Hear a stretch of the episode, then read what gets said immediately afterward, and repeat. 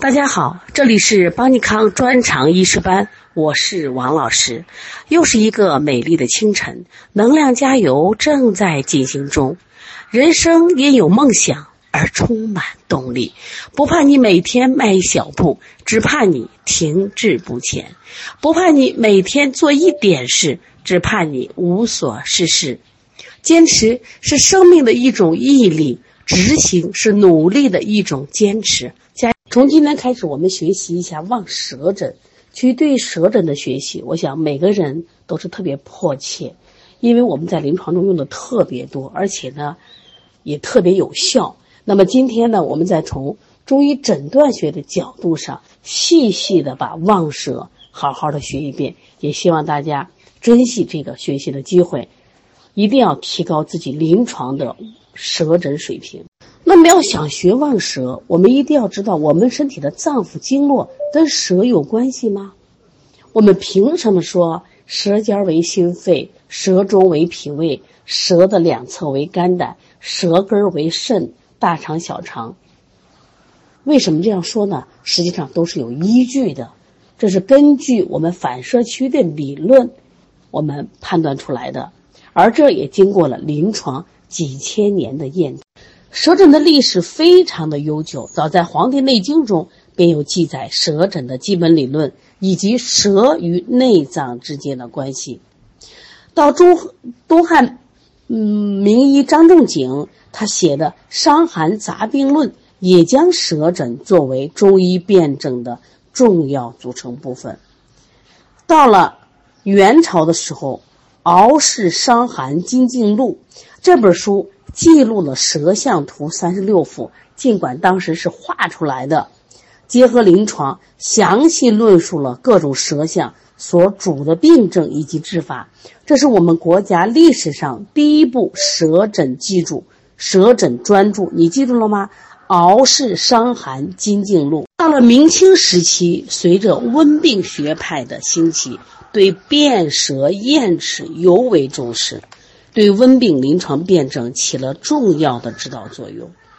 临床实验也证明，在疾病的发展过程中，舌的变化迅速而且明显，比较客观的可以反映患者病位的深浅、病邪的性质以及邪症的盛衰，还有病势的进退，因此是临床上辨证论治的重要依据。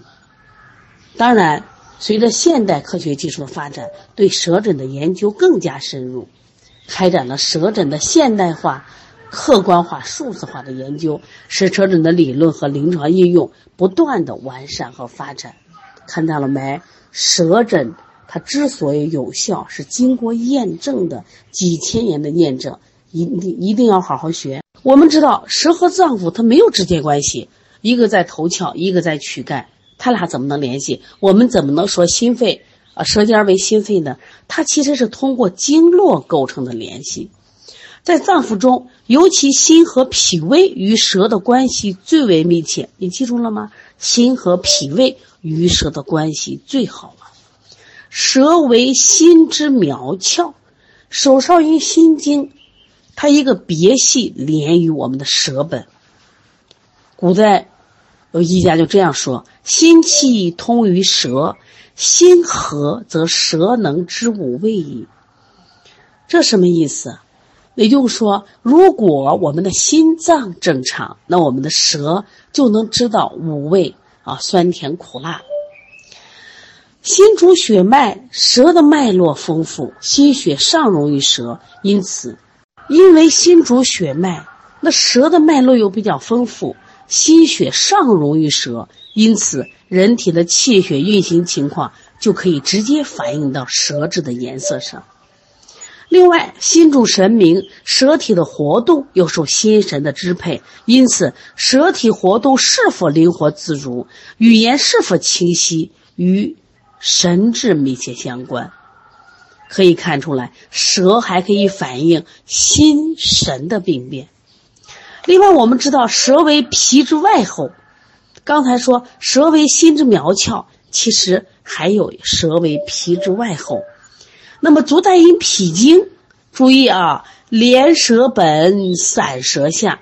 刚才我们说手少阴心经的一个别系连于舌本，这时候还要记住一句话：足太阴脾经是连舌本，散舌下。一定记住啊！我们后面还要学什么？我们还还要再次学经络针灸推拿学这门课。学完以后，啊，你会成为经络大师，成为针灸大师。那么舌呢？据口中，它是管什么？我们的味觉呢？因此，古人又这样说了：“脾气通于口，脾和则口能知五谷意。”你看。前面那句话，大家好好分析一下：心气通于舌，心和则舌能知五味矣。那么第二句话是脾气通于口，脾和则口能知五谷意。明白意思了没有？心和脾和，那么我们的口就能尝到我们的酸甜苦辣咸，是不是能尝到我们五谷的香味儿？因此，脾开窍于口。古人认为舌苔是哪里来的？舌苔是胃气熏蒸骨气上承于舌面而成的，因此它与脾胃的运化功能要相应。那舌体呢是赖气血充养，因此舌象就可以反映气血的盛衰，与脾主运化化生气血的功能直接相关。说因此刚才我们说了，在脏腑中。那么舌与心与脾的功能关系最为密切。另外，我们知道肝藏血主筋，主厥阴肝经经络舌本；肾藏精，主少阴肾经循喉咙夹舌本。看见了没？啊，原来肝经、肾经也和舌有关系。除了主厥阴肝经络舌本。足少阴肾经循喉咙也加舌本，那么足太阳膀胱经跟舌有关系没有？也有关系，它的经筋结于舌本。那么肺系也上达咽喉，与舌根相连。大家看见了没有？原来其实脏腑经络跟舌的联系特别密切。那么其他脏腑组织由经络的沟通，也直接或者间接与舌保持联系。一旦它的脏腑发生了病变，舌象也会出现相应的变化，所以舌可以作为观察体内脏腑气血盛衰变化的窗口。我们讲这么多的意思在哪儿呢？就是依据，比如说舌诊作为脏腑气血变化的依据。我讲清楚了吗？我们再理一下手少阴心经，别系舌本。足太阴脾经连舌本散舌下，肝藏血主筋，足厥阴肝经络舌本，肾藏精，足少阴肾经循喉咙夹舌本，足太阳膀胱经的经节结于舌本，肺系上达咽喉，与舌根相连，这都是直接关系，还有一些是通过间接关系，因此大家记准了。舌头是可以直接反映我们五脏的什么气血盛衰变化的，相信它，好好学舌诊。要想学好舌诊，两步：一先学定位，再学定性。那么定位呢，就是首先你要知道脏腑在舌面的分布规律。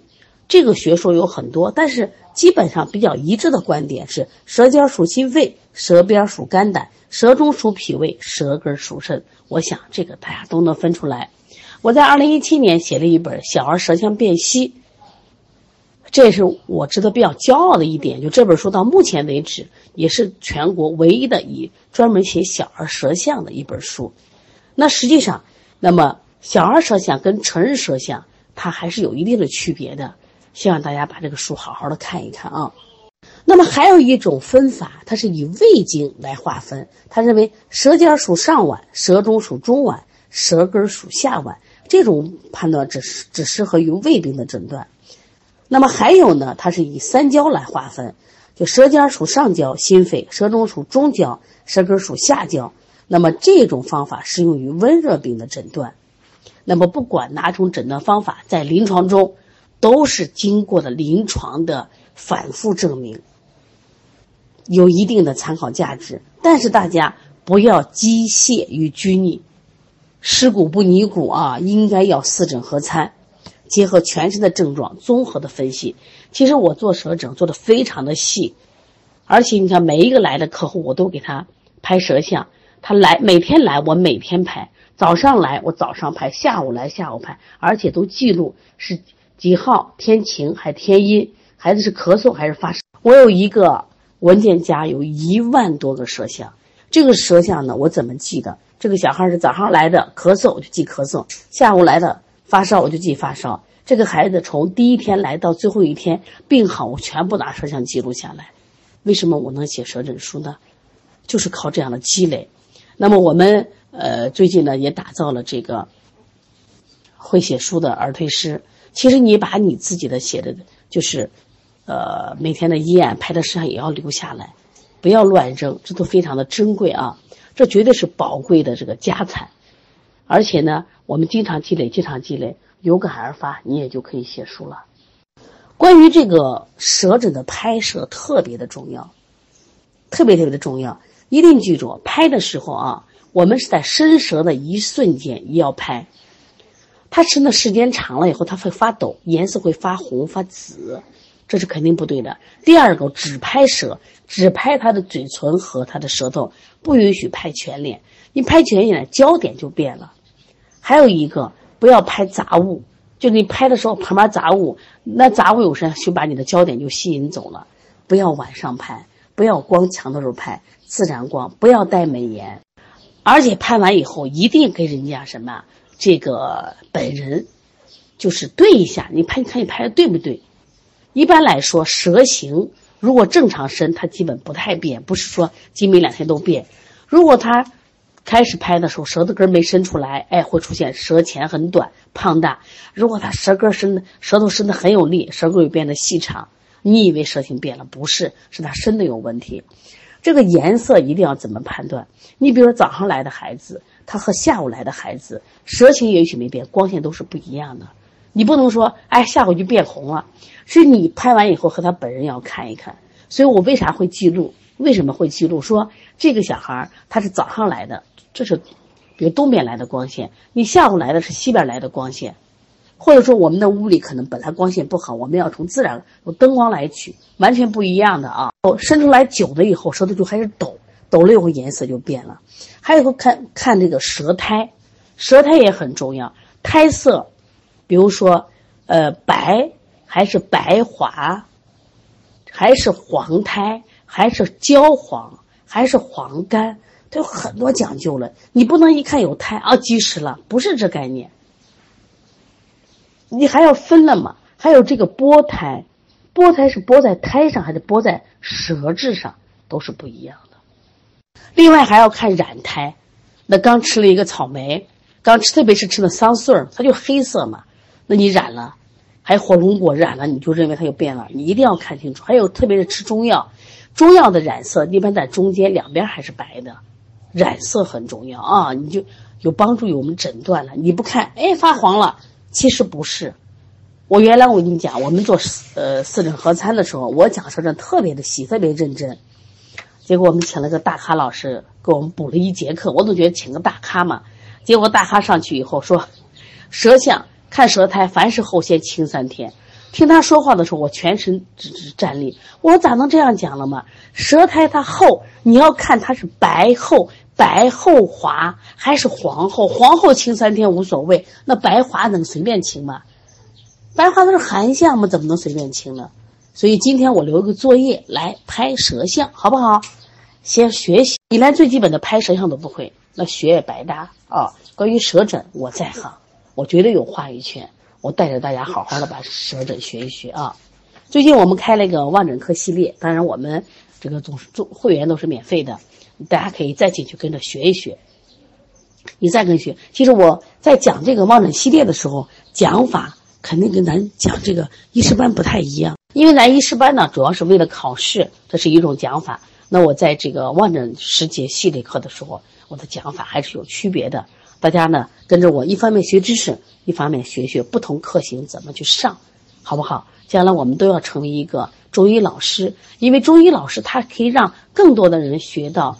真正的中医知识，那么在临床用一定是好用、有效果的。所以说，谁在否定中医，跟他急，因为真的你在又碰到好老师，就是我们见过，包括我上学见到很多老师，他其实侃侃而谈，结果学生听不进去，原因在哪儿呢？讲的东西不实用，啊，学生听不懂。所以说呢，望诊课系列，希望大家也要好好的学一学，好吗？